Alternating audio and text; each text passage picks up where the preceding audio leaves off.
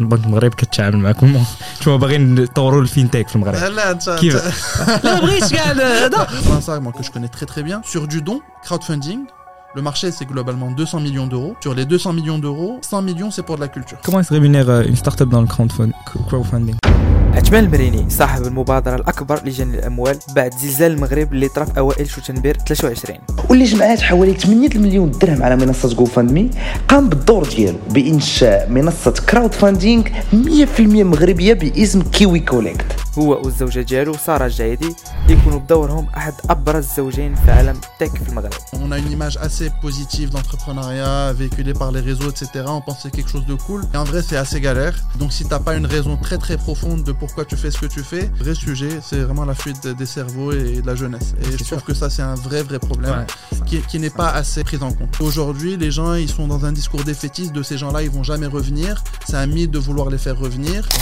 Ça, peut vouloir dire beaucoup de choses. Globalement, si je dois vous résumer ma définition de l'impact tel qu'on le voit à travers le crowdfunding, c'est financer trois grands types de projets. Premier grand type, c'est... Euh, sixième épisode, euh, Out, Farhanin euh, Aujourd'hui, on a un invité assez spécial euh, qui, euh, qui est en train de fonder un truc assez spécial au Maroc. Euh, c'est Uthman Lemrini qui est en train du coup de fonder Kiwi Collect, plateforme de, de crowdfunding au Maroc. C'est pas encore out, mais ça va l'être, comme on dit. Inch'Allah. Inch'Allah. donc, Anwar, euh, on leur demande quoi? هو دابا كومون سادريس مع المغاربه وحنا عندنا داك ليسبري ديال المقاطعه في الاسم والنسب ورقم البطاقه الوطنيه الله يخليك ça, ça commence bien. non je rigole mais ouais on veut juste savoir un peu ton vécu de- d'où tu nous, tu nous viens au Maroc euh, euh, un peu tes expériences voilà petite, petite présentation générale voilà Excellent. voilà Ben, merci pour, euh, pour l'intro. Euh, et avant de répondre, je voudrais déjà vous remercier pour l'invitation. Alaikum. Euh, c'est un super projet que vous avez également. Je pense qu'on a eu l'occasion d'en parler, Ahmed, un peu en off. euh, clairement, je pense que c'est un très très bon format le podcast et ça prend de l'ampleur. Et je suis très très content de contribuer. Donc euh, bravo et bon courage pour la suite. C'est c'est le début et je suis heureux d'être dans, dans les premiers.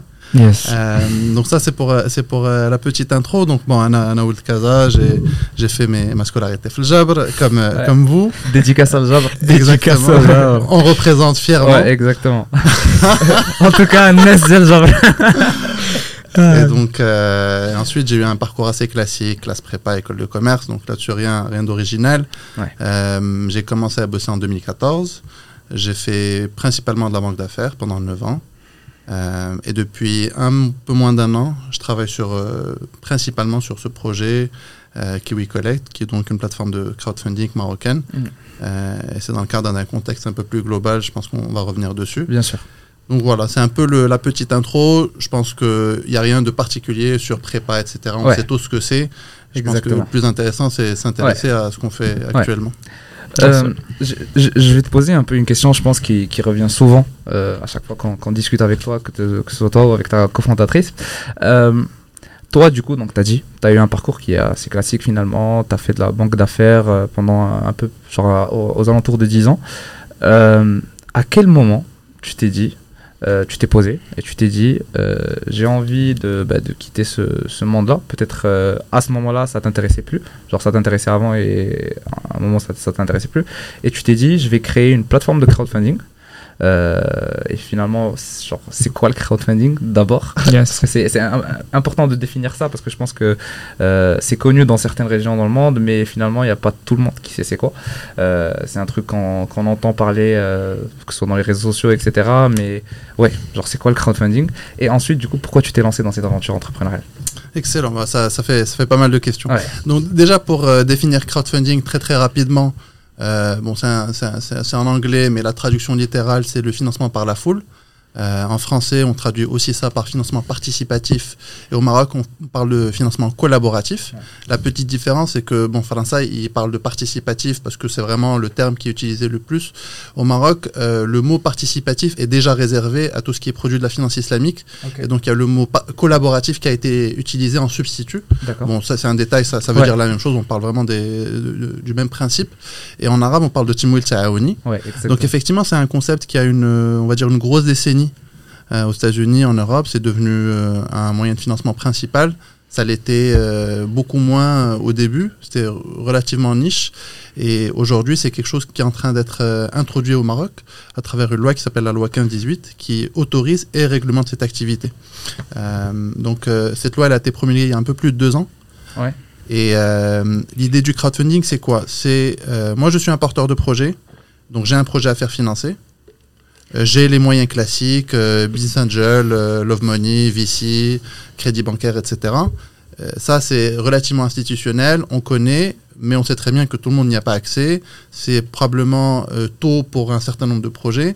Et donc le crowdfunding, c'est un moyen de financement alternatif qui vient compléter ce panel pour un certain type de projet, pour un certain type de maturité. L'idée, c'est que moi, je suis un porteur de projet, je référence le projet sur la plateforme et je fais appel à la foule pour financer mon projet. Donc des gens que je connais ou que je ne connais pas, des organisations aussi, parce que c'est quelque chose qui peut être adapté aussi pour des organisations, et qui vont venir financer mon projet. Quel type de financement? Il y a trois grandes formes, l'investissement, le prêt et le don. Euh, c'est aussi les trois formes qui sont euh, régulées par, euh, par la loi. L'investissement, c'est vraiment la prise de participation dans le capital de, de boîtes, de PME, de start-up. Le prêt, c'est comme un prêt bancaire, mais c'est pas une banque qui te prête de l'argent, c'est les gens, euh, contre un taux d'intérêt ou pas d'ailleurs. Et ensuite, il y a le don. Donc, c'est vraiment Tchabarouat. Et là, on parle de don euh, sans contrepartie financière. Donc, soit c'est sans contrepartie tout court, en l'occurrence, pour euh, du, caritatif, de la solidarité, etc. Et ça peut être également avec contrepartie. Et c'est de la contrepartie en nature. C'est-à-dire qu'en fait, je vais pas te rendre de l'argent. En Je revanche, je vais te vendre, en fait, je vais te pré-vendre mon produit. Voilà un peu les, les- les trois formes. Euh, je pense qu'on reviendra sur ces choses-là et je vous dirai ce qu'on fait sur, sur Kiwi Collect plus particulièrement. Mais pour du coup revenir à la deuxième partie de la, de la question, euh, bon moi j'ai fait, fait de la banque d'investissement parce que euh, vous doutez bien c'est pas, c'est pas une vocation de faire de la banque. Euh, je pense que voilà on a un système qui fait que on atterrit là- là-dedans et, et clairement je crache pas dans la soupe, c'était c'était super, j'ai beaucoup appris etc. Mais c'est vrai qu'à un moment donné, tu te poses des questions sur qu'est-ce que tu veux faire dans la vie. Euh, Il y a quand même cette idée de recherche de sens. Alors c'est très galvaudé, tout le monde en parle. Euh, moi, ça a vraiment été une, une, un trigger. Et, et la deuxième chose, moi, qui m'a beaucoup poussé vers euh, ce travail-là, etc., c'est l'envie de me connecter au Maghreb. C'est vraiment ça, en fait. Moi, pendant très longtemps, euh, je travaillais sur les marchés européens, je couvrais euh, des pays nordiques, je couvrais l'Italie, etc. Aucun rapport avec le Maghreb, il se passait plein de choses, j'étais jamais au courant de ce qui se passait là-bas. Et en fait, j'étais un peu déçu de moi-même et je me disais, c'est pas normal. Euh, essayé à quelques reprises de rentrer, mais ça n'a jamais vraiment fonctionné. Et finalement, ça a été pour moi la manière de me reconnecter avec le Maghreb et d'essayer de contribuer à ma manière, euh, euh, voilà, le Maghreb. euh. Et donc c'est, on va dire que je, c'est pas tellement euh, l'envie d'entreprendre, parce que moi je suis pas un entrepreneur né. Enfin, la banque ça fait pas naître des vocations, clairement. C'est vraiment juste l'envie de me connecter au Maghreb et ça a été le moyen que j'ai trouvé le plus adapté à ce moment-là pour pour le faire. Mhm. Et euh, du coup, euh, la startup elle est basée euh, au Maroc. Et Ah. Ouais. La, la boîte, elle est marocaine. Et en fait, c'est la loi en fait qui le stipule. Euh, Ok. Pour tuer l'agrément, pour pouvoir opérer, il faut que la SFC, donc la Société de Mhm. financement collaboratif, soit ait son siège social euh, au Maroc. donc il y a l'équipe aussi qui est au Maroc. Il y a une- petite équipe ou un cofondateur euh? Alors là, on est deux. Il y a ma cofondatrice qui, qui est Sarah Jaidi. Et on est tous les deux à Paris pour le moment. Et Ouais. on a des gens avec qui on travaille qui sont, qui sont au Maroc, qui sont Rabat. Ouais. Euh, maintenant, nous, on fait beaucoup d'allers-retours euh, entre France et le Maghreb, comme beaucoup de gens. Mais c'est vrai que pour le moment, entre guillemets, la vie perso, elle est ici en France. Ouais. Et la vie d'entrepreneur, elle est purement marocaine. Donc euh, tu, tu dis que, genre, toi et Sarah, j'imagine, euh, tu voulais te connecter avec le Maroc, euh, tu cherchais comment te connecter avec le Maroc, mais donc du coup, finalement, pourquoi le crowdfunding? Genre, euh, est-ce qu'il n'y avait pas d'autres moyens de te connecter? Ou est-ce que peut-être tu as vu quelque chose dans le crowdfunding ou une opportunité, peut-être réglementaire euh, ou, ou autre, qui a fait que tu t'es dit, euh, il y a un time to market finalement, euh, il y a des gens qui pourraient être intéressés euh, par investir ou participer, de, donner de l'argent pour, voilà, participer à des projets, etc. Est-ce que c'est ce qui t'a ouais, incité à commencer ou est-ce qu'il y a d'autres raisons finalement? Non, non, c'est, je pense que tu as, mis le doigt sur les, bons trucs. Il y, a, deux grandes raisons, on va dire. Il y a un contexte réglementaire. Euh, donc il y a eu cette loi qui a été promulguée, qui est la loi 1518 en février 2021. Elle- elle- elle- genre les, les projets de loi, ils ont commencé en 2015, non? Exactement. En fait, le sujet, il est très très vieux. Voilà, ça, ça a pris du temps euh, pour des bonnes et des mauvaises raisons, mais voilà, il se trouve que ça a pris du temps, Covid est passé par là, etc. Ils ont fini par accoucher par la loi qui a été votée à l'unanimité par le Parlement. Euh, donc, un, il y a ce contexte réglementaire qui fait que il y avait une opportunité. En général, derrière chaque loi, il y a des opportunités. Euh, moi, c'est un sujet qui m'intéressait beaucoup auparavant euh, parce que je vivais en France et que j'avais été client de plein de plateformes et j'ai vu que ça fonctionnait, que ça pris beaucoup d'ampleur. Tu avais participé dans des plateformes Exactement. Ah, ok. ok, ok. Donc, Moi, coup, ouais, fait un- clients, voilà, j'étais intéressé à titre personnel Ouais, par, euh, par le, contributeur, par- exactement, le exactement, Ouais. en tant que contributeur. Euh, donc, donc voilà, ça c'est le premier point. Euh, Il y a eu cette loi. Euh, Donc derrière, nous, on s'est intéressé à ce sujet-là et on a commencé à le creuser et on a été appliqué en amont là-dedans. Et le deuxième point, en fait, c'est juste une forte conviction dans le fait qu'on en ait besoin au Maroc. Mhm. C'est, en fait, en, en gros, pour te faire un- une petite image de ce que je constatais à l'époque, c'est que le financement est un vrai sujet. Euh, Aujourd'hui, il y a une petite vague qui est en train de s'élever sur tout ce qui est prise d'initiative, entrepreneuriat et autres. Probablement qu'un des plus gros obstacles aujourd'hui au Maroc, c'est quand même l'accès au financement.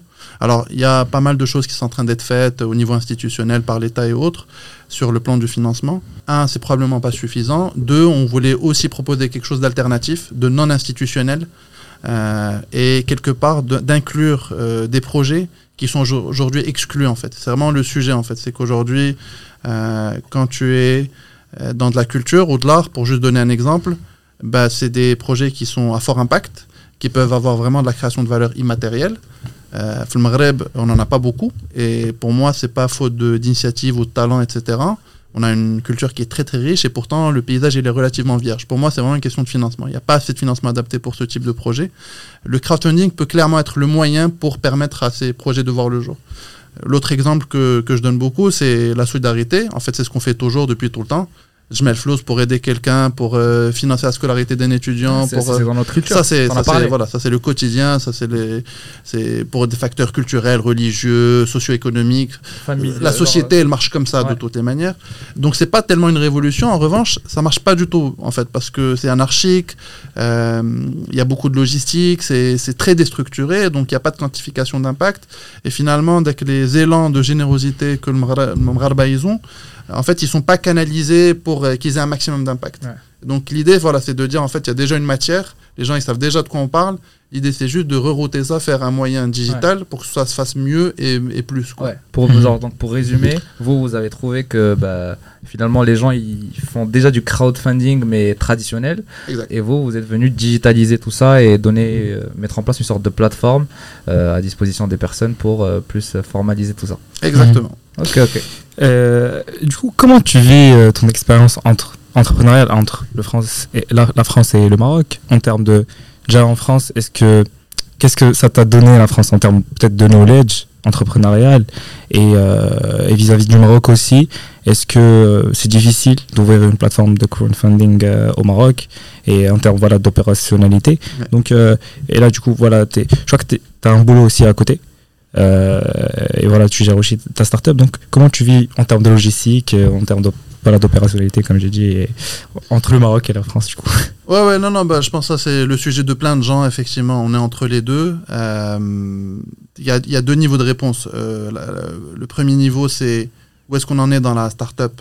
Euh, Ce qui se passe aujourd'hui, c'est qu'on n'a pas encore lancé parce qu'on attend un agrément Yes, de. Banque El Maghreb. Yes. Il y a, on va dire, un peu de lenteur là-dessus. Euh, la loi, elle a été promulguée il y a plus de deux ans. Mhm. Et en deux ans, il n'y a toujours pas de mise en application parce que euh, ce qu'il faut comprendre, c'est que c'est pas parce qu'une loi a été promulguée que c'est possible. Derrière, il y a tout un circuit réglementaire euh, qu'on a achevé aujourd'hui, mais qui doit se parfaire, entre guillemets, en ayant vraiment l'agré- l'agrément qui te permet de, de, de commencer, de- de commencer le business. Quoi. Mhm. Euh, nous, on attend cet agrément. Euh, on, est, on est très avancé là-dessus parce qu'on a été impliqué très en amont, mais on l'a toujours pas. Et si je peux me permettre d'interrompre, il n'y a, a, aucune plateforme qui, qui a ce, cet agrément film Maghreb Non. En tant que boîte marocaine? Non. Non. Donc, crowdfunding, Non. Euh, aujourd'hui, il n'y a pas de crowdfunding au Maroc. Il okay. y a eu des tentatives qui ont été faites avant la loi.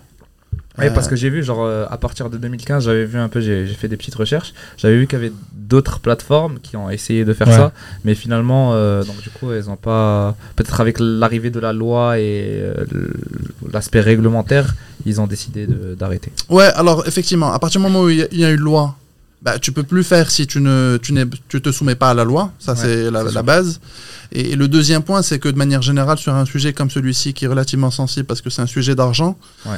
euh, quand tu n'as pas une certitude réglementaire et que tu es un peu dans la zone grise, c'est très difficile de scaler ton, ta plateforme et de faire ça de manière propre et assumée. Euh, donc euh, les tentatives qui avaient été faites, elles ont essayé de contourner le sujet du fait de l'absence de la loi. Ça n'a jamais vraiment pris au Maroc. Alors euh, je pense qu'ils ont posé quand même les bases du crowdfunding et je pense qu'ils ont contribué. Maintenant, pour qu'on ait vraiment le crowdfunding en bonne et due forme euh, et lui donner le potentiel qu'il mérite, euh, il, a fallu cette loi-là. Aujourd'hui, elle est là. Je pense que ça, c'est un gros milestone du Maghreb. C'est le premier pays en Afrique qui a réglementé cette activité. Donc, quelque part, on est aussi pionnier là- là-dedans. Maintenant, voilà, la loi ne suffit pas. Une fois qu'il y a la loi, il faut que des opérateurs travaillent. Et il faut qu'ils travaillent bien et dans des bonnes conditions pour que le sujet il prenne de l'ampleur et qu'il serve en fait les besoins. Euh, c'est vraiment ça le, le sujet. Donc, euh, aujourd'hui, on attend cet agrément et on espère clairement qu'on l'aura rapidement pour pouvoir euh, être opérationnel. euh, Parce que pour moi, c'est vraiment l'étape critique dans ce sujet-là. Ensuite, sur ta question sur effectivement entre France et le Maghreb, bon, Anna, j'ai pas assez de recul parce qu'effectivement, on, on lance, on est en plein dedans. Moi, ce que je constate, c'est que Bon, globalement, le Maghreb, il est vraiment au balbutiement de tout ce qui est entrepreneuriat. Euh, je ne sais pas si c'est un peu Ouais. les feedbacks que vous avez, Mm. mais moi, en tout Mm. cas, c'est ce que je constate. Euh, euh, on est vraiment au tout début, en fait, de, de quelque chose. Euh, alors bon, je pense que le Maghreb a pris pas mal de retard par rapport à d'autres pays. Et là, je parle pas des grands Ouais. pays, je parle, je des pays comparables, ouais. qu'on essaie de rattraper, un peu à marche forcée Mhm. euh, avec plus ou moins de succès. Mais aujourd'hui, ce qui est positif, c'est qu'on voit de plus en plus de structures d'accompagnement émerger, beaucoup plus de programmes. Je pense que l'État, il a clairement compris que c'était la voie à prendre pour euh, réduire le chômage, pour faire de la création d'emplois, etc. Et, donc, euh, il y a aussi pas mal d'argent qui est mis sur la table pour ces sujets-là. Voilà, il faut bien démarrer quelque part. euh, ça prend du temps. Euh, ça aura plus ou moins de succès, mais euh, on a démarré et ça c'est déjà bien. Euh, Alors Hna, quand on navigue dans cet écosystème, bah forcément qu'il faut être armé de, de résilience et de patience, parce qu'effectivement, tout n'est pas simple. Tu as tes sujets de business, euh, répondre à une, euh, à une demande, euh, avoir le bon produit, etc., faire la bonne com. Et, et ça, c'est incompressible, c'est partout dans le monde. Mais je pense qu'en plus, tu as une difficulté de, de s'affranchir des contraintes de l'écosystème qui est encore très naissant. Euh, typiquement, là, quand on parlait de lenteur administrative, etc., bah, ça fait partie de- du package. Euh, Ouais. c'est- Et c'est normal. Ouais. Euh, bon, là, on a pris tout le package.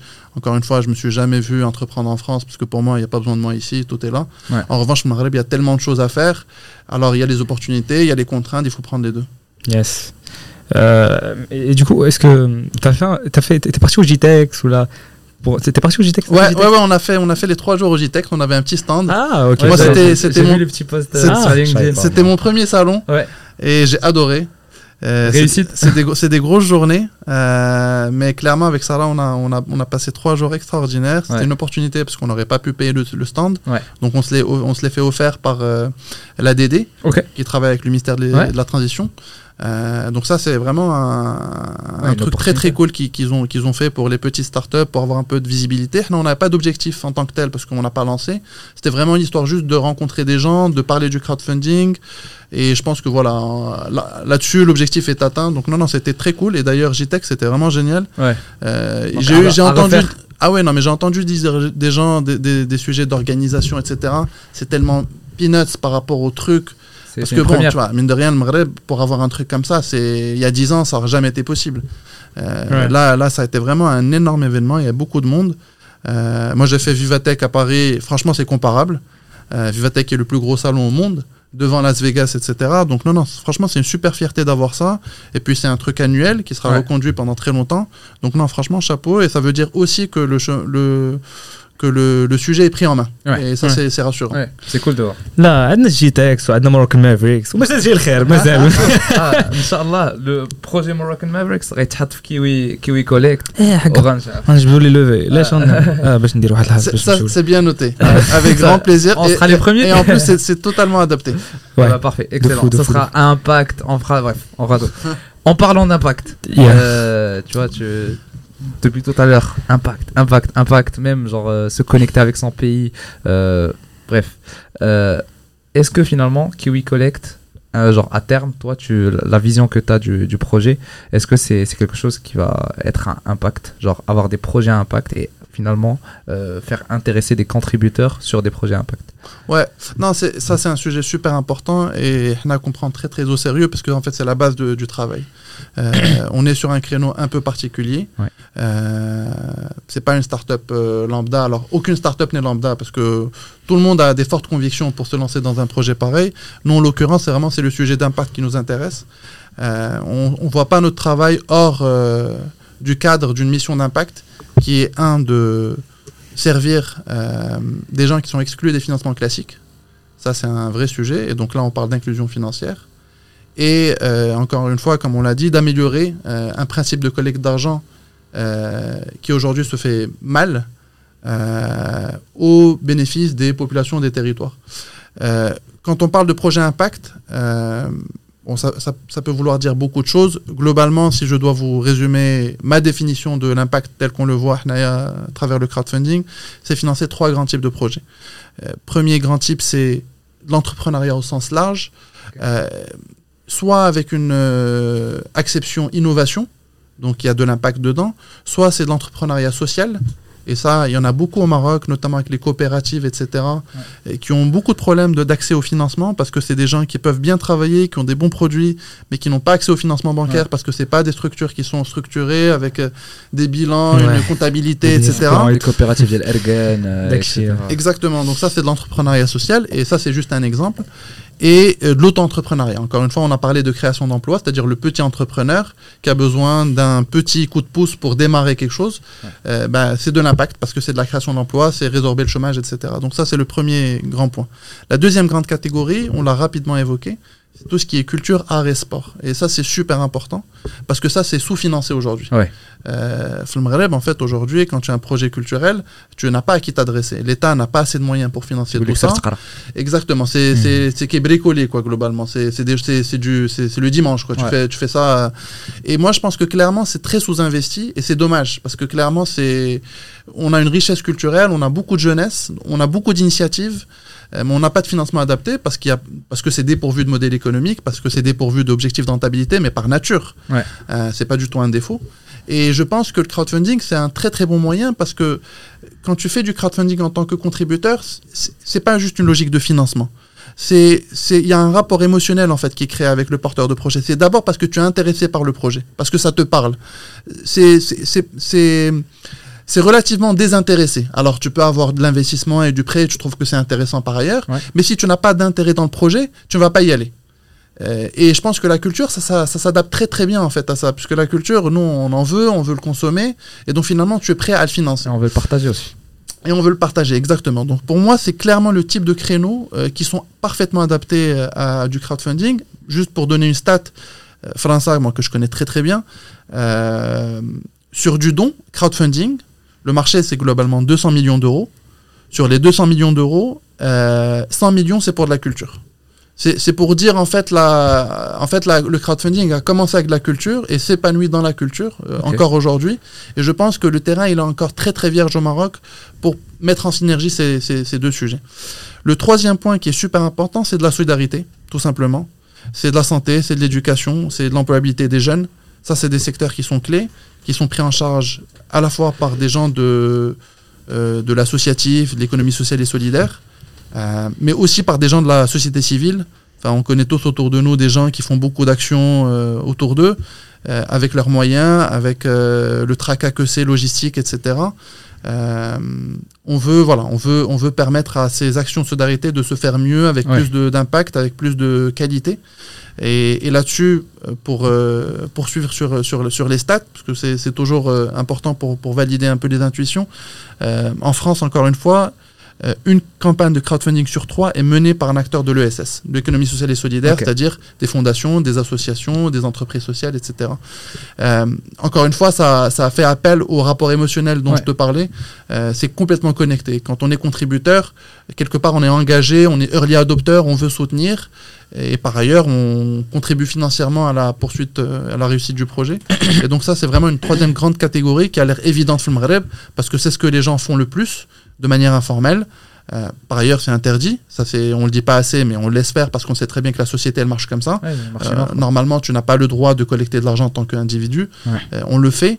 Aujourd'hui, je pense que d'un point de vue de sécurité, transparence, collecte d'argent et focus sur ton projet plutôt que sur le tracas logistique qu'il y a autour, euh, je pense que clairement le crowdfunding c'est quelque chose dont on a Ouais. besoin et qui pourrait être rapidement adopté si on a la bonne com et la bonne éducation. Et- Une question un peu. Ouais, Tu non, voulais mais- dire une question un peu business. Comment est-ce rémunère euh, une startup dans le crowdfund- crowdfunding? Ouais, c'est c'est une bonne question. Genre un, un porteur de projet Le, ou- le porteur. Tu vois le CEO de la startup. Ah, genre en mode. euh, exemple, ouais, c'est ça. c'est ouais. Kiwi demain comment Ki- il, ouais. comment Kiwi, il gagne de l'argent. Comment gagne de C'était un peu ma question, si, Ah. si, si juste je complète. Euh, T'as parlé d'associations, t'as parlé euh, d'associations qui genre, euh, genre promouvoient le crowdfunding. Euh, moi, genre connaissant un peu Pellegrini France, etc., un peu ce qui se passe aussi en crowdfunding France et même genre américain, etc. la difficulté finalement dans, dans le crowdfunding, genre à, ma, à, à mon avis, c'est voilà, c'est cette notion de, de business model euh, et de mise en place. Kiwi Collect, est-ce que c'est une association?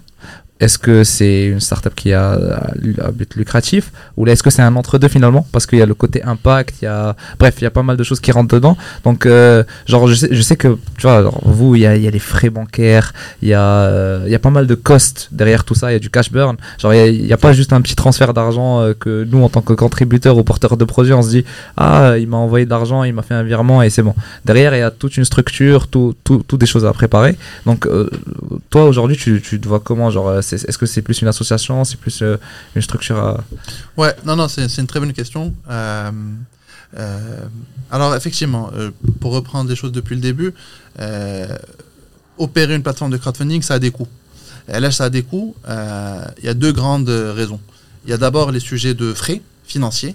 Donc, effectivement, quand tu fais un paiement par carte, ça coûte de l'argent. Quand tu vas opérer un espèce de process de flux avec la banque, bah, ça coûte de l'argent, ça coûte du temps, etc. Euh, donc ça, c'est une grande partie des- de l'explication. Et puis il y a une deuxième grande partie qui est en fait les sujets de conformité, euh, en fait, qui euh, prennent du temps. Et il faut des ressources. Parce que nous, quand on récupère des projets, il faut faire de la mise en conformité, il faut faire de la sélection, il faut s'assurer qu'on a les bons porteurs de projets, même de l'audit un peu y il y a du temps d'analyse, etc. Euh, et ça, c'est pour euh, nous assurer qu'on a des bons projets. C'est pour notre track record, c'est pour notre réputation, c'est pour euh, se soumettre à la loi Ouais. qui nous oblige en fait à faire ce travail-là. C'est pour ça qu'il y a un agrément qu'on doit avoir pour pouvoir opérer. Cet agrément valide tous ces process-là. Donc tout ça coûte de l'argent, coûte du temps, coûte des ressources. Donc effectivement, c'est pas quelque chose de facile à mettre en place Yes. et, et peu coûteux, on va dire. Euh, maintenant, on n'est pas une association, parce qu'effectivement, comme ça coûte de l'argent, il faut qu'on puisse pérenniser le service. Donc, pour pouvoir pérenniser le service, il faut le faire payer. Nous, quand on parle avec les porteurs de projets et les gens qui s'intéressent à ce sujet, ça les choque pas du tout. Ouais. Payer pour euh, avoir accès à ce service, c'est totalement accepté. c'est donnant-donnant finalement Voilà. Et quelque part, euh, pour que ça marche bien, il faut que ce soit payant. Si c'est pas facturé, euh, le service n'est pas de qualité et il n'est pas pérenne. pérenne, Exactement. C'est vraiment le.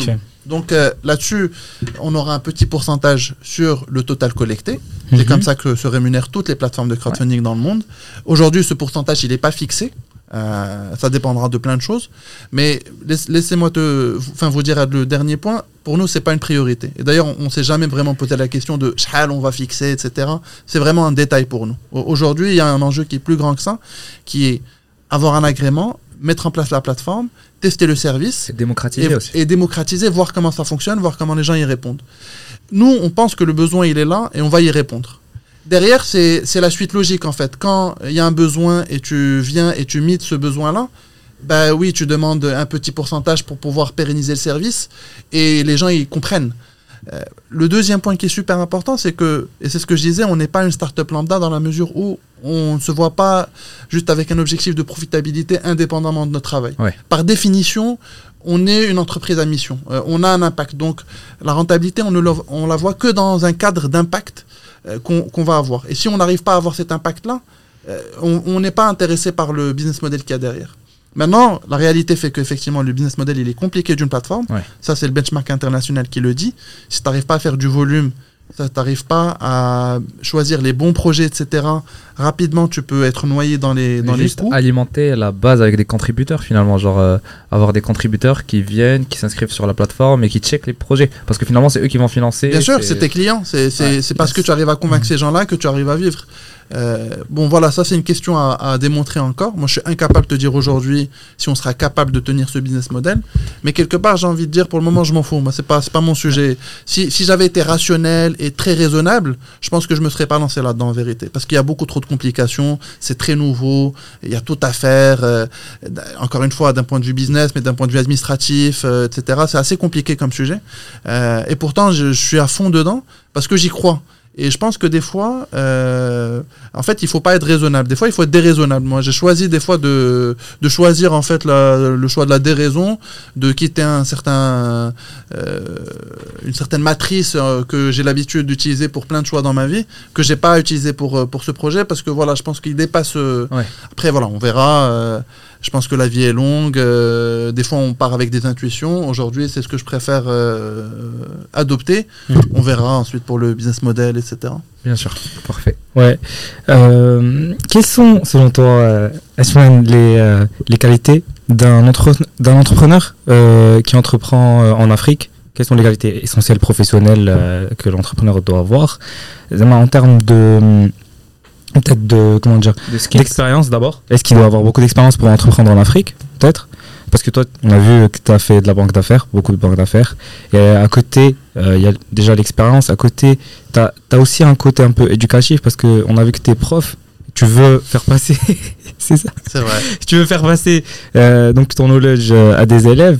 Est-ce que c'est, tu vois, ces qualités-là, est-ce qu'il y a aussi d'autres qualités euh, qui font de toi, voilà, un, entrepreneur qui entreprend en Afrique et au Maroc précisément? Ouais, bah, non, non, c'est bon, c'est une question difficile pour moi, pour être très honnête. Je, parce que je suis pas un entrepreneur chevronné, j'ai pas, j'ai pas monté trois boîtes, j'ai pas assez de recul pour te dire, voilà, je pense que chacun il a sa réponse. Moi, ma petite expérience, c'est que il y, a, y a deux choses. Il y a un, une, une vraie conviction, Ouais. euh, une vraie raison de faire ce que tu fais.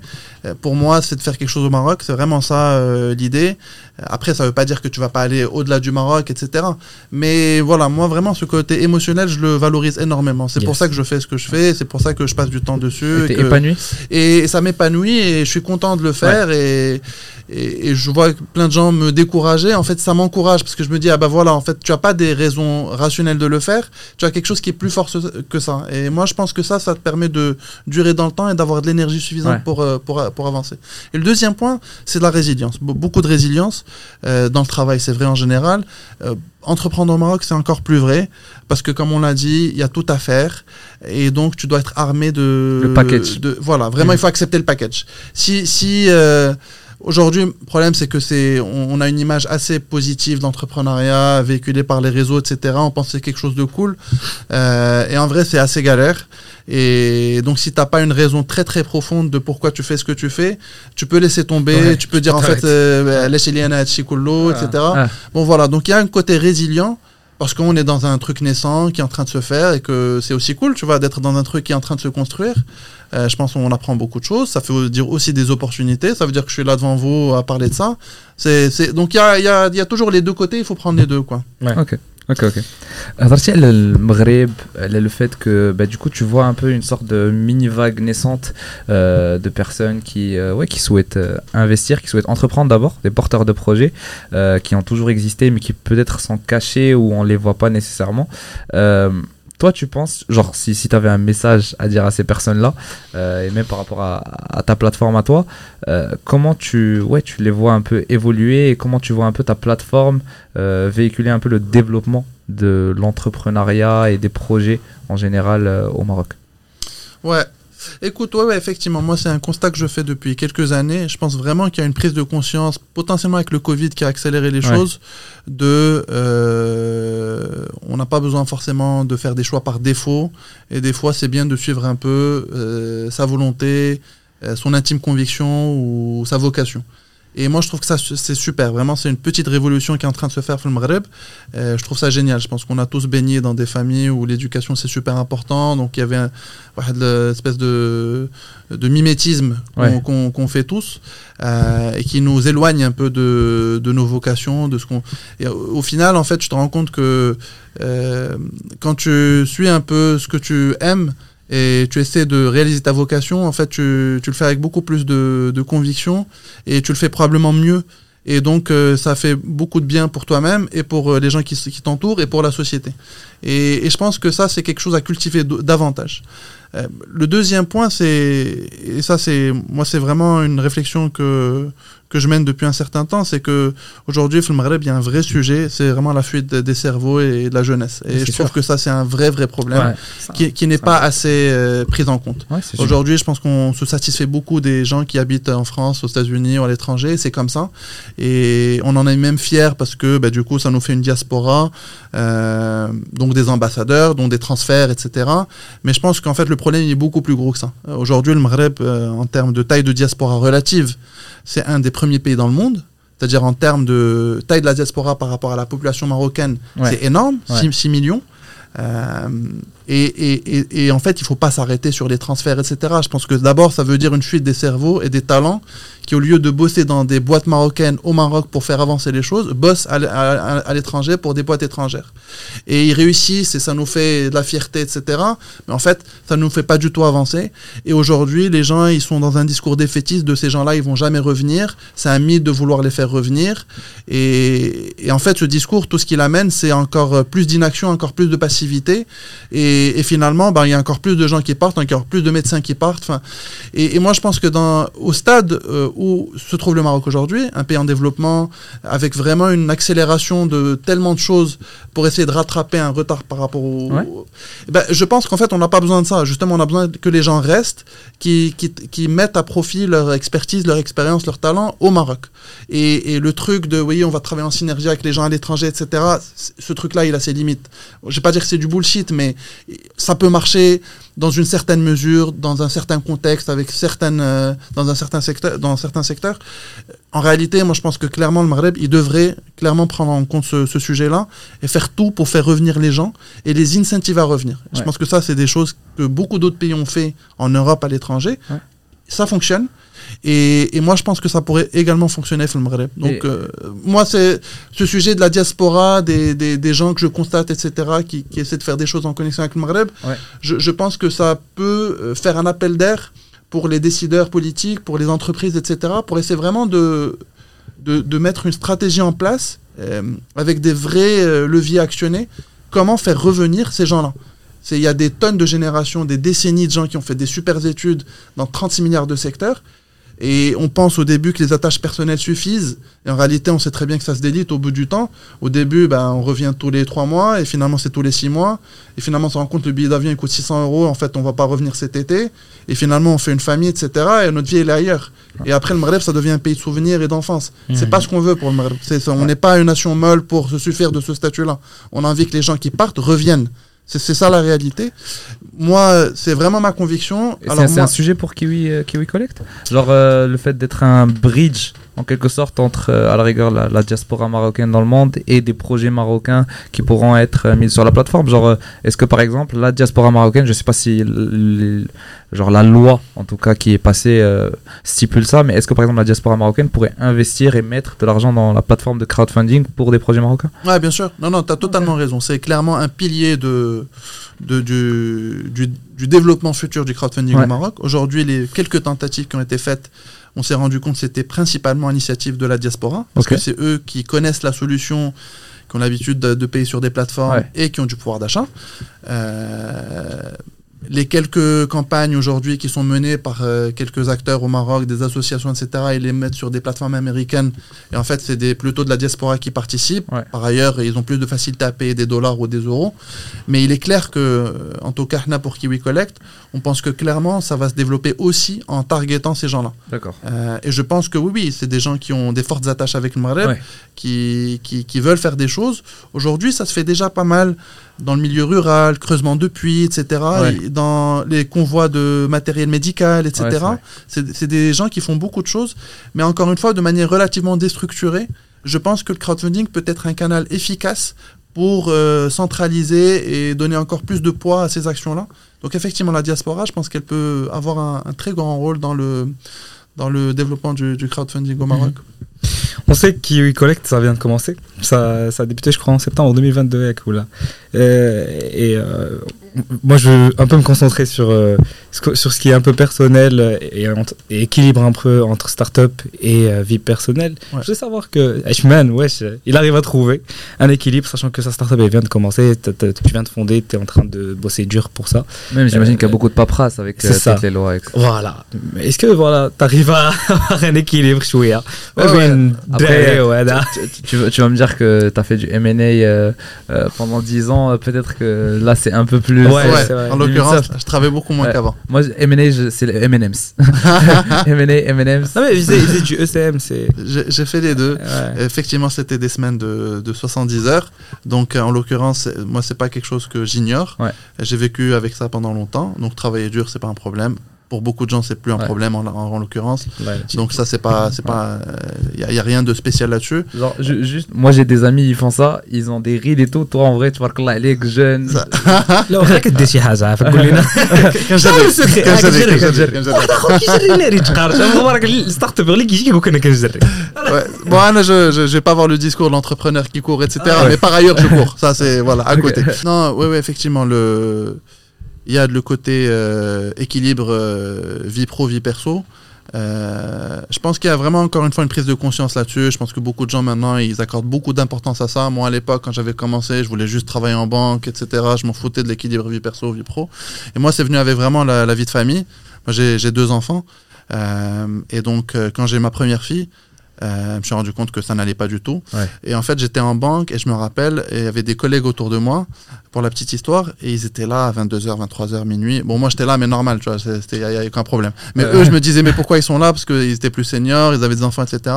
Ils disaient, mais du coup, mais c'est quand que vous voyez vos enfants? Enfin, comment ça marche votre vie? Et Ils disaient, non, non, on va aller voir les week-ends. Euh, En général, nous, c'est le week-end. et moi, quand j'ai entendu cette phrase, je me suis dit, mais c'est pas possible, c'est quoi cette vie? Euh, Ça n'a aucun sens. Enfin, pour moi, c'est pas audible de dire ça, en fait. Euh, Ils gagnaient très bien leur vie, etc. Mais il se suffisait de ce truc de il va aller voir le week-end. Et en fait, c'est là où ça m'a fait un déclic. Je me suis dit, ben non, en fait, moi, je peux pas dire ça. Euh, si je reste là-dedans, je vais devenir aigri. Un jour, je vais dire ça aussi. Parce qu'en fait, ces gens-là, en général, ils sont normaux, équilibrés. Et petit à petit, bah, ils intègrent ce truc-là, ils l'acceptent. Et donc, en fait, moi, quand j'ai compris ça, j'avais commencé peut-être euh, deux ans avant. Euh, je me suis dit, bon, en fait, c'est pas pour moi. Moi, je peux pas faire ça. Et donc, finalement, j'ai un peu orienté ma carrière pour concilier mes, mes deux, mes deux envies. Faire une carrière et bien bosser. Et quand même avoir une vie de famille normale. Et donc, euh, j'ai, je, je suis passé du M&A. On bossait énormément, on faisait des nuits blanches, etc. Plus, à l'époque, c'était vraiment le, c'était un délire. Euh, vers l'ECM, Ouais. qui est plus à marché-action. Donc, on, on- bon, on n'était pas calqué sur les, sur les horaires de marché, mais on va dire que c'était quand même plus équilibré, c'était Ouais. plus décent. Et ensuite, euh, je me suis rendu compte que je bossais quand même beaucoup et je suis passé vers un autre métier qui est la syndication action, qui est vraiment dans la salle de marché. Et là, on avait des horaires encore plus normaux. Et il y avait un intérêt de changer, de voir autre chose, mais il y avait quand même toujours un sous-jacent si j'améliorais un peu mieux ma qualité de vie. Donc, Anna, ce, ce truc-là, je l'ai depuis toujours. Ouais. Euh, sinon, je pense que je serais toujours en M&A dix ans plus tard euh, à faire des nuits, etc. La vérité, ça m'intéresse pas beaucoup. Et je pense que l'argent euh, qu'on gagne euh, ne suffit pas en fait à compenser le temps qu'on perd là-dedans. Je pense que si, si on voit le taux horaire, euh, Et je pense qu'en taux horaire, je pense que ça, ça, ça vaut pas McDo. C'est un peu réducteur de dire ça, mais la, la vérité, c'est que c'est que c'est des gens qui, qui, qui passent beaucoup de temps probablement à faire des choses qui sont pas très utiles par ailleurs. C'est juste une culture qui est en train de changer d'ailleurs, et d'ailleurs l'industrie bancaire de manière générale n'attire n'attire plus beaucoup de monde. Enfin maintenant, si tu regardes dans les écoles de commerce et les écoles d'ingé, c'est devenu un peu un truc de niche, les gens qui vont en banque, euh, tellement il y a de concurrence avec le conseil, avec euh, le monde des startups, avec euh, la tech, etc. Ouais. Euh, donc euh, je pense que voilà, il... Après, on a toujours. hein. Bah, après la banque, c'est un truc assez lent en termes de prise de conscience et de et de d'update quoi. Je pense qu'il y a beaucoup d'industries qui vont beaucoup plus vite que et voilà, comme c'est des gens relativement conservateurs, bah ils mettent du temps à s'a- s'adapter, à, à faire des nouvelles méthodes de travail, etc. Euh, bon, moi, tout ça, moi, j'ai, entre guillemets mis entre parenthèses parce que je, je m'intéresse à autre chose aujourd'hui. Ouais. Euh, Je crache pas du tout dans la soupe par sais. ailleurs. Clairement, l'idée, c'est pas de dire que c'est pas bien. Moi, vraiment, c'est si j'en suis là, c'est aussi parce que j'ai fait ça. Et j'en suis même, très, je pense très content. tu as, une vision avec Kiwi Colette qui, qui reste de l'investissement finalement. Genre, euh, tu vois, dans le crowdfunding, il y a le mot funding. Donc, tu as eu quand même de l'expérience finalement dans, dans tout ce domaine-là, de l'investissement, de, des transactions, etc. Ouais, écoute, euh, à une petite échelle, Ouais. pourquoi pas, c'est de la levée de fonds. Euh, après, oui, effectivement, je pense que avant c'était des clients corporate, etc. Aujourd'hui, c'est des porteurs de projets. Avant, c'est des investisseurs. Aujourd'hui, c'est des contributeurs. Mais oui, il y a un petit parallèle à faire. Surtout, euh, tout- tout, sert. Je dis pas que ça sert à rien, mais aujourd'hui, je pense que moi, je suis plus à ma place à faire ce que je fais, parce que je pense que j'ai plus de choses à apporter et que j'ai beaucoup plus d'impact à faire ça. Yes. Euh, tu veux dire un Yes. ou- Euh, on va passer un peu euh, sur la partie. désolé, le micro il bug un peu. Sur la partie genre Maroc, même si on a déjà parlé pas mal. T'es parti au JTEX. Tu t'as parlé un peu de toi, des entrepreneurs que tu commences à voir, etc. Pour toi, c'est quoi un peu les, les next steps euh, que euh, le Maroc devrait prendre, notamment que ce soit dans l'aspect réglementaire ou même l'aspect euh, genre ressources, création de fonds de, je sais pas, de venture capital ou création d'incubateurs, accélérateurs, etc. C'est quoi pour toi les next steps pour faire en sorte d'aller au palier suivant et finalement, tu en as parlé tout à l'heure encore une fois, atteindre le niveau un peu des hubs en Afrique, style Nigeria, Afrique du Sud, euh, Égypte, euh, Tunisie. Ouais, bon, déjà, je mettrai pas la Tunisie Ouais. dans le dans le paquet. Ouais, ouais. Je, je les mettrai plus avec nous. Euh, mais effectivement, je pense Je que je suis marocain tunisien, c'est pour ça que je dis Tunisie. En- termes de quoi? Parce que en termes de levée, il y en a en termes Bah, de... réglementairement parlant, ils ont des, des choses qui- qu'on n'a pas malheureusement au Maroc, genre style le Startup Act, etc., euh, Ouais, qui font en sorte que euh, je sais pas Ouais, mais moi, ils sont à 100 millions de levées. Oui, oui, effectivement. Je- bah, mais, mais, mais je pense que si tu as regardé, il y a une concentration sur euh, quelques acteurs. C'est un peu l'arbre qui cache la forêt.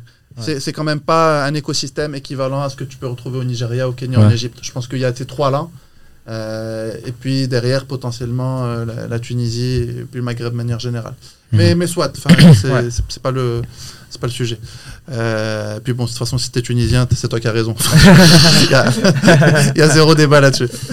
Euh, non, je pense, je pense effectivement, comme on l'a dit, que euh, on a accusé du retard euh, en termes de proportion de ce que représente le Maroc en Afrique. En Afrique, pardon. Euh, clairement, on représente que dalle en termes de, de- de- d'écosystème start-up et d'entrepreneuriat et de, et de start-up qui commencent à avoir pignon sur rue et qui ont vraiment une activité qui, qui, qui fonctionne. Moi, tu vois, je, vais te, je vais te faire un, un petit, un petit pas à côté pour répondre à ta question. Ouais. Une manière un peu singulière de, de dire la chose. euh, Aujourd'hui, moi, quand je lis les réseaux sociaux, quand je regarde dans la presse, etc., je vois beaucoup les gens parler de licorne. Ouais. Les gens, ils, ils attendent la licorne, ils, Ils veulent la licorne marocaine. C'est quand, c'est quand la licorne C'est qui la licorne, etc. Moi, je trouve que ça, c'est débile. Ouais. C'est tellement débile de dire ça. C'est... Et en fait, ça reflète quelque part l'état d'esprit de beaucoup de gens qui se suffisent des effets d'annonce et qui veulent euh, alimenter un espèce d'ego. Ouais. Je pense que si c'est Une ça espèce de l'objectif. compétition aussi. Parce que voilà, il y a, il y a- il y a un côté vitrine. Ouais. Euh, et, et ça se comprend euh, dans, dans une certaine mesure. Mais le problème, c'est que si c'est ça l'objectif de le Maghreb et qu'on canalise les efforts vers ce genre d'objectif, on, va, on se trompe. Ouais. Parce que c'est pas un objectif. C'est pas une fin en soi, qui la sont licorne. aujourd'hui. hein. La licorne, c'est un truc un peu dépassé déjà. La licorne, c'est quelque chose dont on parle quand on est en France et qu'on a une certaine maturité, etc., pour fixer un nombre de licornes, etc.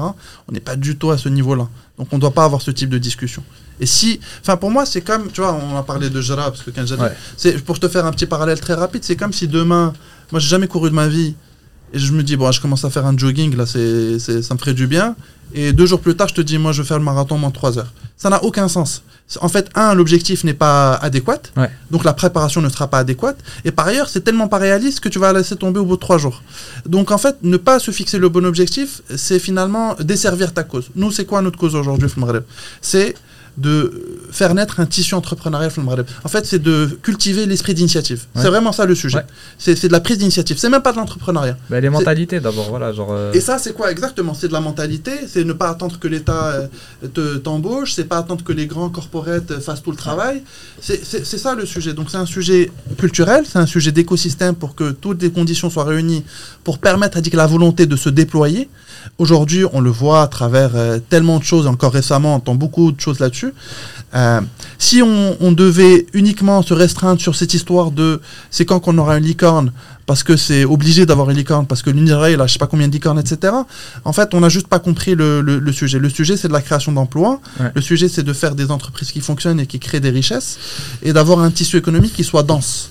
Euh, et si derrière, en fait, dans le tas, il y a une licorne qui sort, ben, c'est très bien, on est Oui. content, ça nous fait de la pub, et ça, fait du marketing. c'est Ouais. plutôt une un implication qu'un objectif. Donc, Ouais. je, je pense que de manière très humble, aujourd'hui, si on devait penser à qu'est-ce qu'il nous faut pour euh, faire naître l'écosystème startup au Maroc, c'est d'arrêter de parler de licorne, c'est d'arrêter d'avoir cette espèce de, de, de, de- de- d'égocentrisme et de volonté de compete avec les gens en fait qui sont très très loin devant et plutôt de se concentrer sur euh, Nous-mêmes. s- sur nous-mêmes et sur ce dont on a besoin c'est-à-dire accompagner notre jeunesse essayer d'accompagner euh, les très très bonnes idées comme euh, celles euh, qui sont à, à échelle plus réduite mais qui peuvent aussi créer de la valeur et de l'impact dans, dans une échelle plus réduite Euh, maintenant voilà si, si je te réponds de manière un peu plus concrète une fenêtre pour répondre à cette question c'est de voir Ouais. le, le sujet fintech Ouais. moi c'est le sujet qui m'intéresse la fintech elle a du mal à émerger dans le Maghreb Ouais. et pourtant la fintech probablement que c'est un des plus gros créneaux des startups en Afrique Euh, pourquoi ça ne marche pas? Ben, Il y a tout un tas de raisons. Si on devait aujourd'hui citer trois grands éléments qu'on devrait améliorer pour, euh, pour, pour, euh, pour que ça émerge, un, sur le plan réglementaire, il faut que ce soit beaucoup plus fluide, beaucoup plus rapide. Encore, on l'a dit, entre la loi et la mise en application, il s'est passé plus de deux ans, il n'y a toujours pas de, de plateforme de crowdfunding live. C'est quand même un petit sujet. Ouais. Alors c'est normal, parce qu'on commence quelque chose, mais ça veut dire quand même qu'on pourrait accélérer et qu'on pourrait faire mieux. Il y a un deuxième sujet qui est le sujet euh, du rapprochement entre les banques et les startups.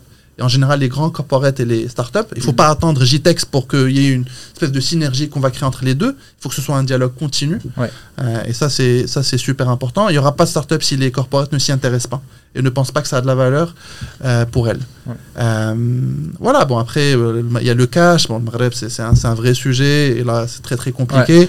Il y, a, il y a- y a beaucoup de choses. C'est un truc qui vous, qui vous touche aussi, le, le fait là, le- genre le problème des fintech finalement, Ouais. le fait que NES, il y où il y a toujours le flou par carte bancaire ou euh, virement bancaire ou j'en sais rien et pas en cash. Euh, c'est c'est un sujet pour qui, genre, co- comment vous allez faire pour euh, démocratiser euh, le crowdfunding le Maghreb et même, et, genre, c'est un mot que j'aime pas utiliser, mais genre éduquer les gens Ouais. à l'utilisation de, de ce type de plateforme et de payer par carte, etc. sur la plateforme. Ouais. Et non, non. Est-ce qu'on peut juste intégrer euh, euh, une notion euh, de la question? Euh, euh, زعما كاش خدموا مع بنك المغرب واش نقدروا ندخلوا في هذا الانسايت هذا كيفاش بنك المغرب كتعامل معكم شنو باغيين نطوروا الفينتيك في المغرب لا انت كيف لا بغيتش كاع هذا Pa- parlons peu, parlons bien. Ouais, Non, ça- T'as t'as- t'as bien raison. De, de- effectivement, on bosse beaucoup avec Banque le Maghreb.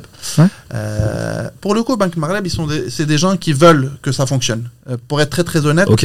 c'est c'est Louali, il est très très conscient de, de ces Bah, choses-là. c'est bien ça. C'est quelqu'un qui est, qui est très très euh, euh, qui est très respecté, qui est très réputé et, et qui a compris les enjeux Oui. euh, voilà Ouais. de, de le Maghreb, en tout cas sur ces sujets de fintech. Ouais. Et, et donc en l'occurrence, Banque le Maghreb, je pense qu'ils font leur travail. Mhm. Aujourd'hui, c'est eux qui sont euh, euh, désignés pour donner les agréments euh, pour le crowdfunding pour la partie prêt et don. Donc Ouais. là, on dépend d'eux, puisque là, on va faire du don pour commencer. Et, et- et donc, effectivement, on échange beaucoup avec eux. Après, oui, effectivement, je te cache pas que on a mis du temps pour, euh, entre guillemets, gagner une crédibilité et qu'ils comprennent qu'on peut clairement contribuer à la promotion de ce sujet au Maroc. Aujourd'hui, ils nous en remercient. Ils Ouais. savent qu'on fait un travail qui va bénéficier à Kiwi, mais qui va bénéficier à tous les acteurs qui arrivent, parce que quelque part, c'est de la création d'écosystèmes, en fait, dont on parle. On- on- en fait, on s'en fout des acteurs individuellement. Ce qui compte pour Banque Maghreb, c'est créer un espèce d'écosystème qui est favorable. Ensuite, le deuxième point, effectivement, comment on va faire pour, euh, pour travailler euh, sur le sujet du crowdfunding, convaincre les gens, etc. C'est un, vrai Mhm. sujet. Et en fait, ça, ça englobe un sujet un peu plus large qui est le sujet de la confiance. Ouais. Le Maghreb, c'est très difficile de construire la confiance. C'est- difficile. Enfin, je sais pas si tu fais un sondage euh, autour de toi, tes parents, etc. Enfin, moi, tu vois, j'ai j'ai fait ce sondage-là très peu de personnes paient euh, par, carte bancaire soit en ligne. Alors que pour nous, c'est évident. Enfin, je dis, ah, moi, tu... moi, mon père, s'il a me Voilà, on est d'accord. on, parle de gens qui sont éduqués, etc. Enfin, oui. tu vois, donc qui sont pas tellement représentatifs d'ailleurs de vraiment la population marocaine dans son ensemble. Donc je pense que vraiment, il y, a un vrai sujet de, confiance. Comment est-ce qu'on peut construire de la confiance? Euh, un, euh, il faut qu'on fasse un travail euh, sur nous-mêmes en tant qu'opérateurs et, et assumer cette responsabilité. Et moi, clairement, il y a beaucoup de gens qui me disent Ah, ça, ça fait plus d'un an que tu travailles sur ce sujet, tu te- tu tu t'épuises à faire ça. En fait, tu vas faire le travail pour les autres parce que toi, tu démarres, forcément, tu prends tous les bâtons et derrière, tu facilites le. Peut-être. Mais moi, je suis ravi de faire ça. Il n'y a aucun problème parce que moi, je suis convaincu par ce sujet. Et J'espère que je durerai dans le temps. Mais pour aucune raison, euh, je prendrai cet argument pour arrêter ce que je suis en train de faire. Ça n'a aucun sens. Moi, je suis convaincu, je le fais de manière très spontanée.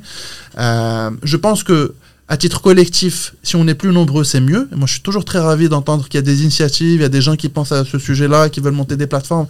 Parce qu'en fait, on sera plus nombreux à faire ce travail d'éducation, d'évangélisation, parce que Ouais. c'est vraiment le terme.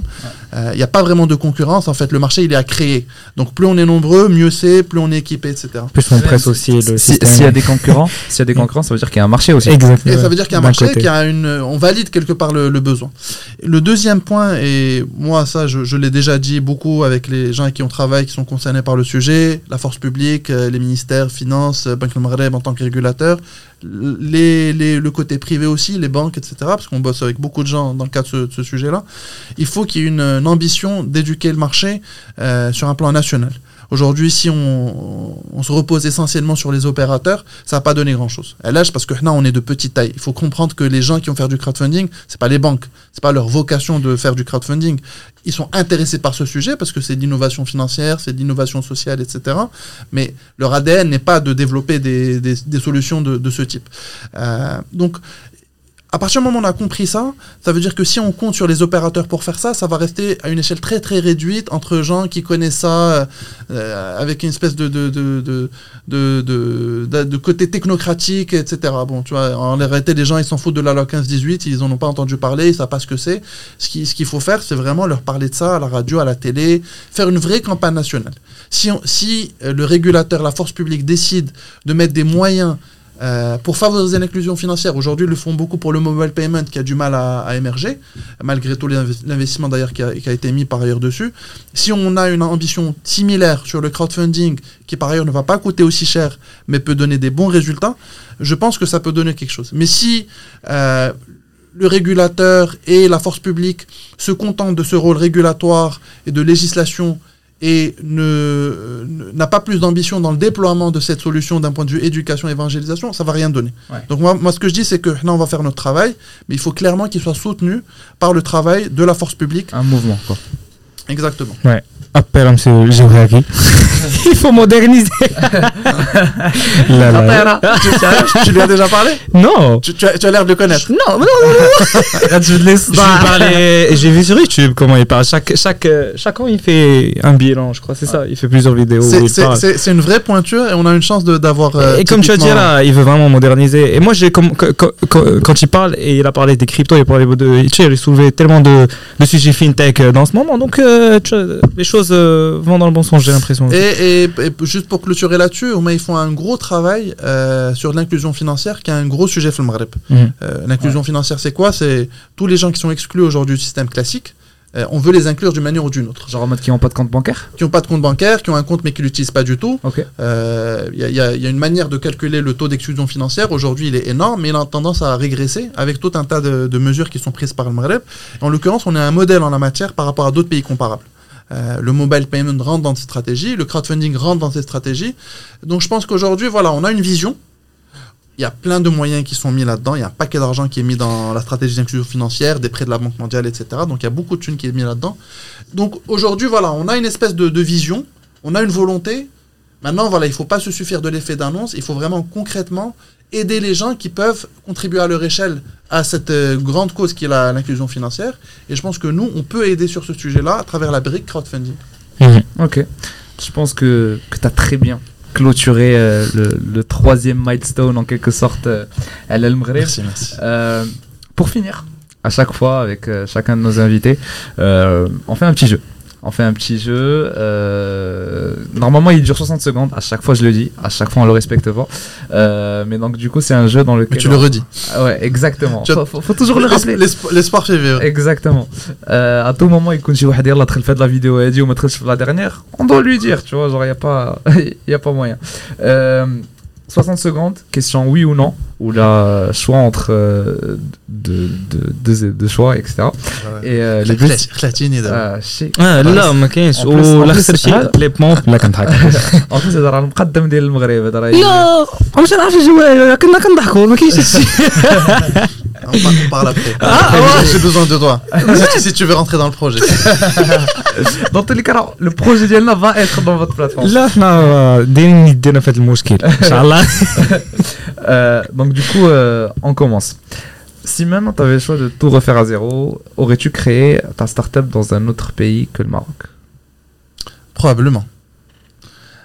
Je, je peux développer ou là il faut se contenter de, du probablement? Développe. ouais. Ouais, Non, développe. moi, Non, j'en- je, je j'en pense que sors c'est vite fait, intéressant de, de- Non, non, pro- probablement. Je, je pense que clairement, il y a des pays où c'est plus facile d'entreprendre. Ouais. Clairement, il faut être réaliste. Euh, Aujourd'hui, le Maghreb, c'est pas le pays le plus simple euh, pour entreprendre, pour plein de raisons. On en a cité quelques-unes. Ouais. Maintenant, euh, moi, je suis marocain, je suis très fier de l'être. Ça fait 15 ans que je suis parti. J'ai qu'une idée, c'est de rentrer et de contribuer. Donc, personne va m'enlever ça. Maintenant, voilà, je, avec, avec, avec ce contexte, avec ce passé que j'ai, moi, je peux dire que j'ai un amour indéfectible pour le pays. J'ai envie de faire des choses. Euh, j'ai sacrifié beaucoup de choses pour ça. Euh, donc voilà. Mais maintenant, de manière très réaliste, il y a beaucoup de marchés où c'est beaucoup plus simple de, de, de, de démarrer parce qu'un écosystème existe, parce que le marché est plus gros, parce que réglementairement c'est beaucoup plus simple. Maintenant, voilà, c'est beaucoup plus compliqué que ça. Le package, comme on dit. Le package, il faut prendre Mhm. le package, exactement. Le package au, au Mais euh, voilà, c'est tes valeurs et euh, t- ça met ton amour euh, envers le pays. Les euh, C'est puissant ça, hein, tu sais. Hein? C'est Ouais. c'est- c'est très puissant pour, euh, pour, euh, pour avancer dans la vie. Voilà. Il y, a Tout à le, fait. il, y a, il y a- il y a les plus, les moins, le rationnel, et puis il y a quelque chose qu'on peut pas expliquer. Ouais. Et je pense que, mine de rien, le Maghreb, ils ont des fortes attaches avec le Maghreb, même quand ils sont partis pendant longtemps, etc.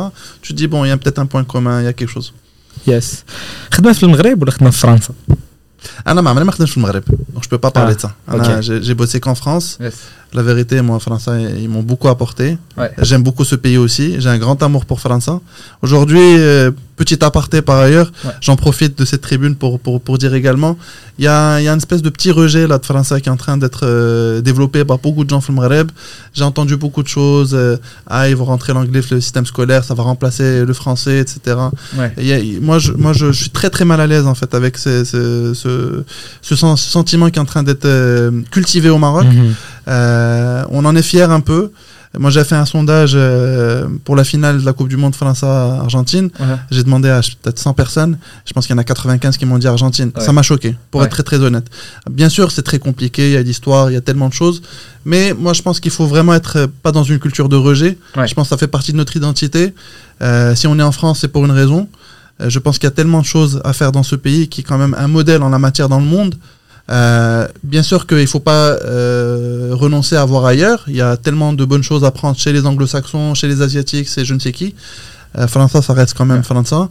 Et je pense qu'il faut rester très très inclusif et très équilibré dans les discours qu'on peut avoir euh, vis-à-vis de ce, type de sujet. On est totalement d'accord. Très beau message. Euh, semi-marathon Béris ou la semi-marathon Casablanca? Alors, semi-marathon, là en Bretagne en août. Ok. Quand Saint-Malo, on se prépare euh, sérieusement. Ouais. Derrière, il y a un 20 km de Paris en octobre. Ah ouais. Ça, ça y va être Il y a un super. petit programme là. Ça, c'est euh, visi- visiter la plus belle ville du monde en courant, c'est c'est quelque chose. Et en février, il y a le semi avec lequel j'ai commencé la course à pied en Italie, qui est un pays de cœur. Ah ouais, ok. J'y vais Donc, très tu- très tu souvent. t'en fais vraiment genre un peu partout dans Donc le monde, quoi. effectivement, j'ai j'ai- j'ai Ok. mon petit Tu programme. l'as déjà fait à Casablanca Casa jamais. Ok. Bah, je C'est- te- c'est- il il est bien aussi. C'est pas pollué. Euh, J'ai non. une petite appréhension par rapport à ça. Non. شنو les pollués Genre non, pollué, Casa. ça- Casa non je crois Ça, pas Enfin, ça ça- se fait ça- ça se fait bien. Ça se Ah fait non, très ça se bien. fait très bien. Ça se fait très bien. À, à, à prévoir. Yes. Ah, ah, مرحبا. après, نديروها ensemble. هذاك الشيء كنت غنقول سمعت لي طريف شي معاك انا نجري Ouais, فيني سبردي. انا كنموش على الجزره والله vrai آه. تجري حفيان. لا كور- تجي في كور- الصغر مابقاش Coureur de fond ou la sprinter 5000 10000 euh, D'accord. ouais donc coureur de Ouais, fond. plutôt, non, mais plutôt, t'es sur de la vitesse. 5, c'est de la vitesse 5000, ouais. 10 000, tu te poses pas de questions. J'essaie de, ouais, j'essaie d'avoir un petit record dans ça. Mais voilà, j'essaie de courir, de- d'être, de finir ça assez vite. حميد Voilà. عويطة. On, on pourrait, on pourrait, Ouais, سعيد اشتري. شحال تخسر لينا on pourrait ouais, faire des مشكل. sorties ensemble. معاك انا والله نري والله Ouais. اش باغي ندير انا راه كنتسنى Tu viens avec moi en Bretagne واقيلا غنمشيو المهم من بعد فاش غندوي على الجوهري وندوزو ولاد اللعيبه كراود فاندينغ ولا برايفت فاينانسينغ Non, crowdfunding, clairement. La, la, la force de la foule, c'est c'est quelque chose. Je pense qu'aujourd'hui, le Maghreb, encore une fois, Euh, on a une force collective, clairement. Et Hna, en fait, vraiment l'ambition, c'est d'être un régulateur de cette force collective. Aujourd'hui, on est nombreux à faire beaucoup d'actions, chacun de son côté. C'est relativement anarchique. Si on mettait tout en commun, ça ferait une vraie force collective intelligente. JTEX ou la Vivatech? JTEX, JTEX. Dima JTEX, encore une fois, bravo pour l'équipe, bravo pour le ministère. C'était super, il faisait chaud, Marrakech quand même, il faut le dire. Mais la vérité, c'était, on est très très fiers d'être euh, d'être participants. On était, je pense, le petit poussé du JTEX. Ouais. Euh, Et c'est c'est un très. Je pense qu'on en avait pas mal. Et c'est un très bon statut. J'ai j'ai vu qu'il y avait 900 startups. Qui- mais là, on qui était même, on était même pas lancé. Oui. C'est-à-dire qu'il y a des petits startups qui démarrent, etc. Nous, on a, on a, Ouais. on n'a pas lancé, on y était. On préfère, euh, euh, voilà, ce, ce, ce côté petit poussé, en toute humilité. J'aime bien le côté petit. Ça, c'est zéro pression, Ouais. c'est que du bénéfice pour nous. Inch'Allah, j'espère qu'on sera invité pour l'année prochaine. C'est un, c'est un appel. euh, Bien si- sûr. S'ils reproduisent la, le Morocco 100, j'espère qu'on sera dedans Marhaba. encore. وحنا بغينا نكونوا هوست في جي تكس يخلص علينا. خاصو علينا ولوطيل لوطيل فيه بيسين وهذاك بوفي Euh, Crois-tu que le crowdfunding peut apporter une réelle valeur ajoutée euh, à la société Bon, bien sûr, peut-être c'est une conclusion, mais effectivement, j'y crois à fond. Grand oui. Euh, ça, ça a marché, ça a cartonné euh, ailleurs. Le Maghreb n'est pas. Il y a souvent des gens qui te disent Ouais, mais le Maghreb, mec, la carte, le Maghreb, c'est spécial, là, c'est pas la même chose, etc. Non, non, je pense qu'il n'y a pas de spécificité particulière là-dessus. Le Maghreb est comme tous les autres pays. Ça fonctionne ailleurs, ça a fonctionné chez nous le Maghreb n'est pas un pays de Koual plus que les autres. Le, tu vois, il y a. Koual Mzianin, euh, mais ce que je ah. veux dire, c'est qu'il y a beaucoup de gens qui vont juste penser à l'escroquerie, l'espèce de truc. Bah. C'est pas, on n'est pas particulier là-dessus. Mm, en fait, on mm. est juste comme les autres. Si on travaille bien, on met les choses en place, le crowdfunding va fonctionner. On sera très très content de l'avoir fait. Excellent. Est-ce que ta culture marocaine t'aide à apporter des perspectives uniques dans ton travail d'entrepreneur? Bah, je, entre guillemets, je fais tout pour le Maghreb. C'est, vraiment ça le sujet. Euh, je t'ai dit, j'ai jamais travaillé pour le Maghreb. Le jour où j'ai essayé de rentrer, au début, j'ai tenté le salariat. J'ai vu que ça allait pas fonctionner le salariat pour 36 milliards de raisons. Je me dis en fait, euh, je veux quand même euh, me connecter le Maghreb, je vais le faire à travers cette voie. Donc, moi, c'est Maroc avant d'être entrepreneur. Je pense que ça a suffi à répondre à la question. Ouais. Es-tu convaincu que le Maroc a le potentiel de devenir un hub régional dans, pour les startups euh, Le Maghreb est déjà un hub régional Ouais. euh, sur, sur plein de domaines. Aujourd'hui, si je te donne juste un exemple, quand tu regardes les banques marocaines, elles ont un track record de malade. Enfin, elles, ont suppléé les banques françaises. Elles sont euh, clairement euh, leaders, pionniers dans tellement de pays. Je pense que c'est une stratégie qui a été gagnante. Donc probablement que si on a réussi à le faire sur euh, ce, ce type de choses, on peut le faire sur plein d'autres euh, sur plein d'autres secteurs. Crowdfunding. Euh, et enfin, enfin, CH-Man, euh, est-ce que tu as aimé faire ce podcast avec nous? Écoute, très très sympa. Euh, encore une fois, Anna, je te dis, je trouve que vraiment vous avez un super projet, une super équipe. Parce que mine de rien, il faut. Il faut... Se- Seul, c'est c'est sympa, mais on peut se fatiguer. Ouais. Je pense que vous êtes deux et je vois bien le, et beaucoup la, de support d'amis la- aussi la euh. complémentarité. Ouais. Big Ouais. up. Il y, y a 10 personnes dans la régie. hein. Ah, je ne les voyais pas, mais. Non, non. Bravo, Alikom. Moi, moi, vraiment, pour vous dire, euh, moi, le podcast, j'ai commencé à écouter ça il y a, je sais pas, peut-être il y a 4-5 ans. Ouais. C'était un truc de niche. Ok. Des fois, quand je disais aux gens, j'écoute des podcasts, les gens, bon, ils ne Ouais, savaient pas trop disent, ce que c'était. Zama, ouais, ouais, le mec, il est un peu, c'est un puriste. c'est quoi, c'est Cyprien Ma- ma- Maintenant, tout le monde écoute les podcasts. Ça Ouais. veut dire que c'est un format qui fonctionne. Euh, chacun, moi, je le fais euh, euh, en courant, je fais quand je fais le ménage. Ouais. Euh, donc vraiment, c'est un truc euh, que je trouve hyper souple, hyper flexible. Je pense que vous avez un très très bon créneau. Euh, je pense que c'est une bonne tribune pour beaucoup de nous. Moi, je- je- j'ai de la chance d'avoir cette tribune-là. Ma- Merci encore de m'avoir invité. Et je vous souhaite très très bon courage pour la suite. Ouais. Merci. tout, Merci. tout pour vulgariser la tech euh, حنا بغينا كلشي يتلاح لهادشي vulgariser l'impact, L'impact, l'entrepreneuriat, voilà. les projets, اي حاجه C'est ça. culture, l'art. Et qui des projets qui ont de la valeur ajoutée بحال اللي قلنا عندهم آه، يزيدونا شي حاجه الله يرحم الوالدين بغينا شي حاجه جديده Exactement. آه، هادشي اللي كاين و لونج لايف ماراكن مافريكس مرحبا مرحبا يا الف مرحبا et à la prochaine